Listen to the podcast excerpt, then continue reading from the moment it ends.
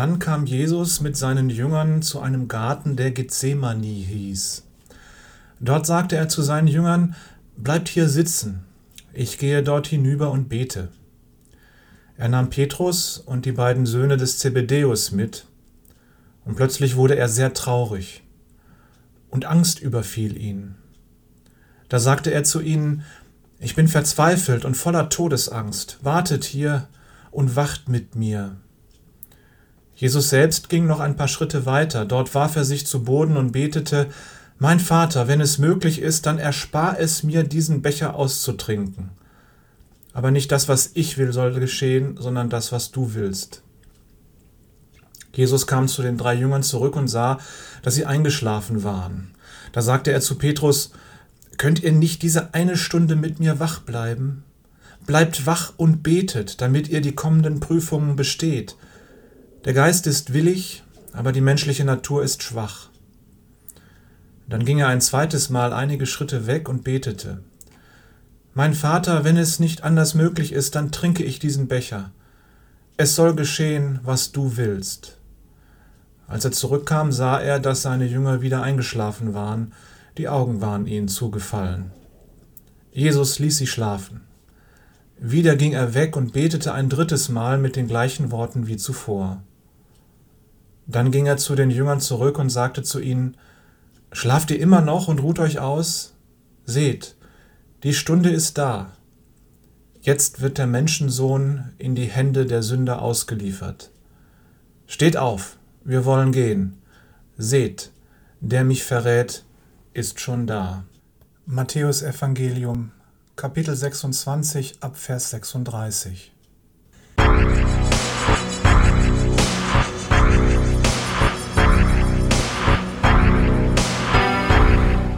Jesus ist mit seinen Jüngern im Garten Gethsemane. Er weiß, was auf ihn zukommt. Seine Jünger wissen das nicht.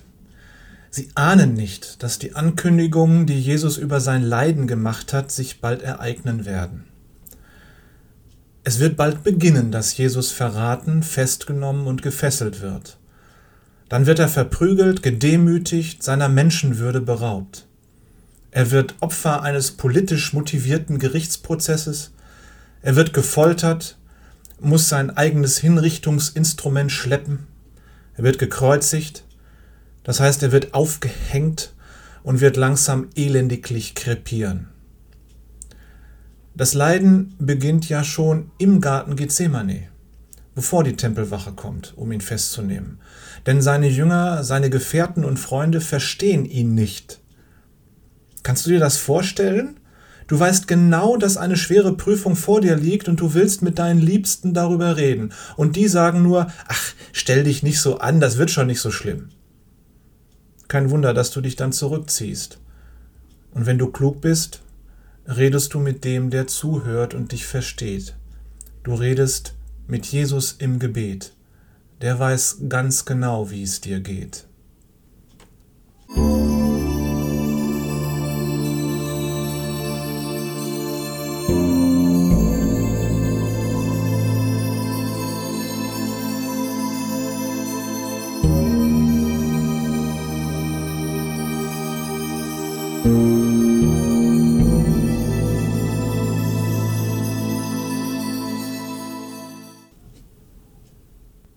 Jesus zieht sich auch zurück und redet mit seinem Vater.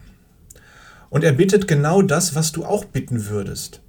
Muss das wirklich sein? Kann man das nicht anders lösen?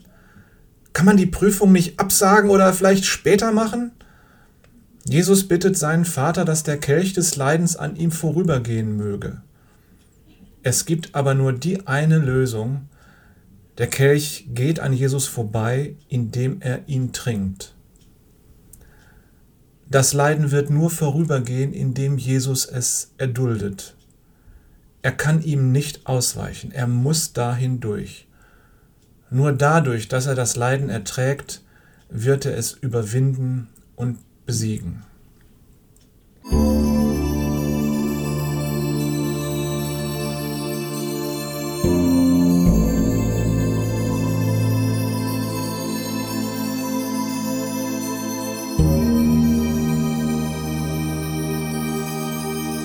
Wir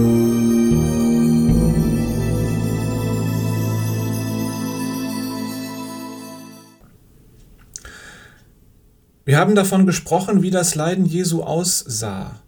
Es war ja nicht nur das körperliche Leiden, das ist ja schon schlimm genug. Es war auch noch das Leiden, dass ihm jede Würde genommen wurde.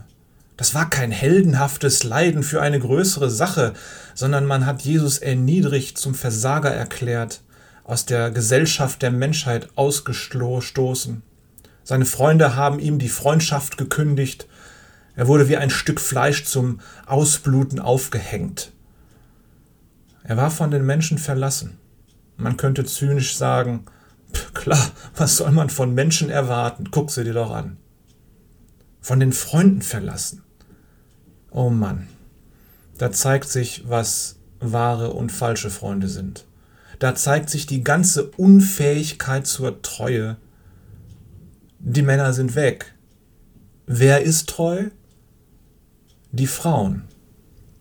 Die sind immer da. Zumindest Johannes kommt irgendwann wieder dazu. Menschenhalt.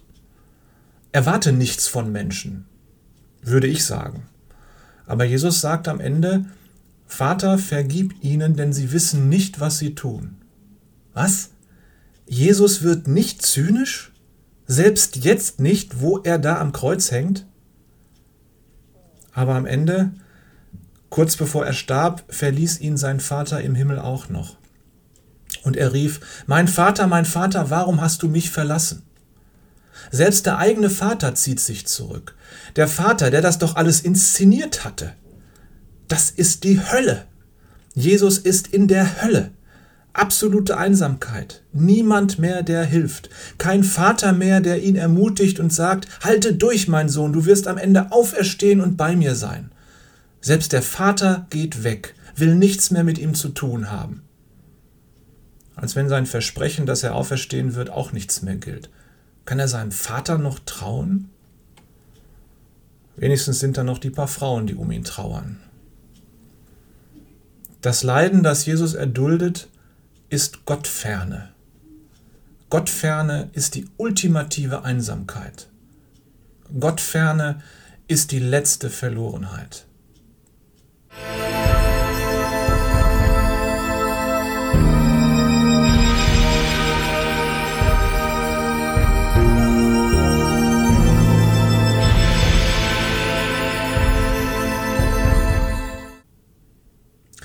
Wenn du körperliche Schmerzen hast, wenn du zum Sterben krank bist, das ist fürchterlich.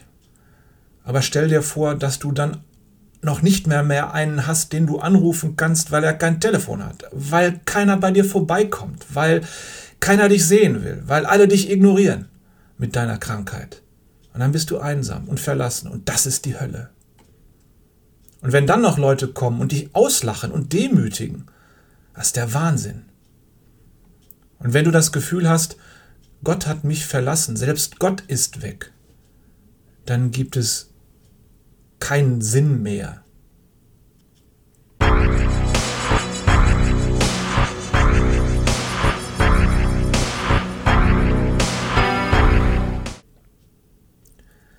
Die meisten Menschen leiden an Gottferne. Alle anderen Leiden kann man sich irgendwie erleichtern. Jedenfalls in unserer reichen Gesellschaft. Wir haben ja legale Drogen, Medien in jeder Form und Farbe. Wir haben Konsum. Wir können uns den ganzen Tag zudröhnen, bis wir nichts mehr merken. Viele Menschen machen das. Was sollen sie auch tun, um das Leben auszuhalten? Aber die Gottferne spürst du erst dann, wenn das alles auch nicht mehr hilft. Das ist dann das ultimative Leiden. Wenn du in der Gemeinschaft mit Gott lebst, kannst du nicht an Gott ferne leiden. Jedenfalls nicht in diesem absoluten Sinne. Selbst das natürliche Leiden, das ja nun jeder Mensch irgendwie zu tragen hat, das wird dann tragbar. Schmerzlich zwar, aber tragbar, wenn man in der Gemeinschaft mit Gott ist. Denn es bleibt ja nicht sinnlos und du bleibst darin nicht einsam, weil Jesus da ist. Was glaubt ihr, warum es so viel Krieg und Egoismus und Unmenschlichkeit gibt. Weil die Menschen unter der Gottferne leiden. Das ist die wahre Pandemie. Die die Menschheit seit dem Rausschmiss aus dem Garten Eden befallen hat. Und diese Pandemie, die geht nicht zu Ende, bevor Gott nicht seine neue Erde schafft. Adam und Eva wählen die Gottferne im Sündenfall. Das Alte Testament hält dir und mir mit diesem Bericht den Spiegel hin und sagt, schau mal hinein, so bist du. Du bist in der Gottferne und lebst in einer gottfernen Menschheit. Und die Folge? Schmerzen, Lasten, Leiden, Freudlosigkeit, unerfüllte Sehnsüchte, Mord und Totschlag, Sexismus, Rassismus, Hass, Gewalt, Krieg. Und perverserweise sind immer die, die am meisten Menschen töten konnten, die Könige und Herrscher geworden, die gewalttätigsten. Steht alles in den ersten Kapiteln der Bibel. Und diese Analyse hat sich bis heute nicht geändert.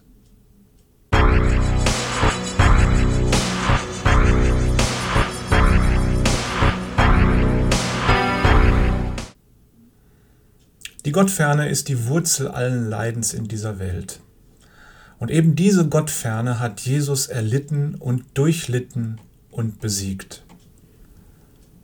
Es hat sich also doch was geändert. Jesus, Gott selbst, hat sich in diese Welt mit ihrem Leiden hineinbegeben.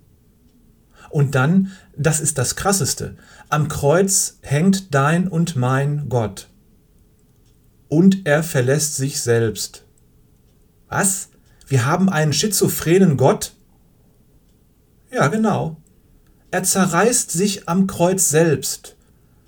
Das ist das Leiden, das Jesus auskosten musste, damit er unsere Gottferne erleben kann, damit er weiß, wie es seinen Menschen geht mit dieser gottferne Pandemie seit dem Sündenfall.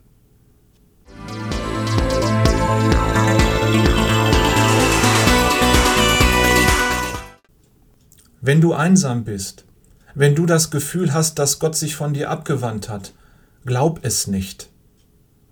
Was du gerade erlebst an Leid, an Schmerzen, an vermeintlicher Gottferne, all das, wirklich alles, was du leiden kannst, das hat Jesus auch gelitten. Selbst wenn du dich in der Mitte durchgerissen fühlst und als verschiedene Persönlichkeiten dich gegenseitig verfolgst, selbst das hat Jesus auch gelitten.